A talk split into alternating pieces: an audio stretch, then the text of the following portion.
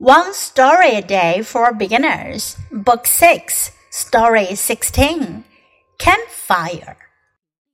When we go camping, we like to make a campfire at night. It keeps us warm. First, we find rocks and place them on the ground in a circle. Then, we find some wood and put it in the middle of the rock circle. Next, we light the wood with a match. Soon we have a nice big fire. It is the best part about camping. 这个故事讲的是 camp fire 篝火，camp 是露营营地，fire 火，在露营的时候点的火叫篝火。When we go camping，当我们去露营的时候，go camping 去露营。We like to make a campfire at night。 我们喜欢在夜晚的时候呢点燃篝火。It keeps us warm，这会让我们保持温暖。Keep warm.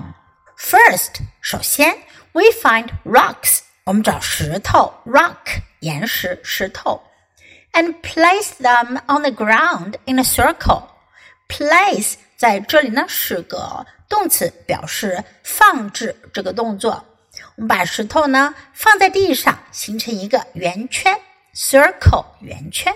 Then we find some wood and put it in the middle of the rock circle。然后呢，我们就找一些 wood 木材，把它放在呢石头圆圈的 middle 中间。Next, we light the wood with a match。下一步呢，我们就 light 在这里呢也是表示一个动作的词，表示点燃。我们就点燃木材 with a match，用什么呢？用 match 火柴，用火柴来点燃木材。Soon we have a nice big fire。很快我们就有了一堆很旺的火。It is the best part about camping。这是露营最好的部分了。Do you agree？你们同意吗？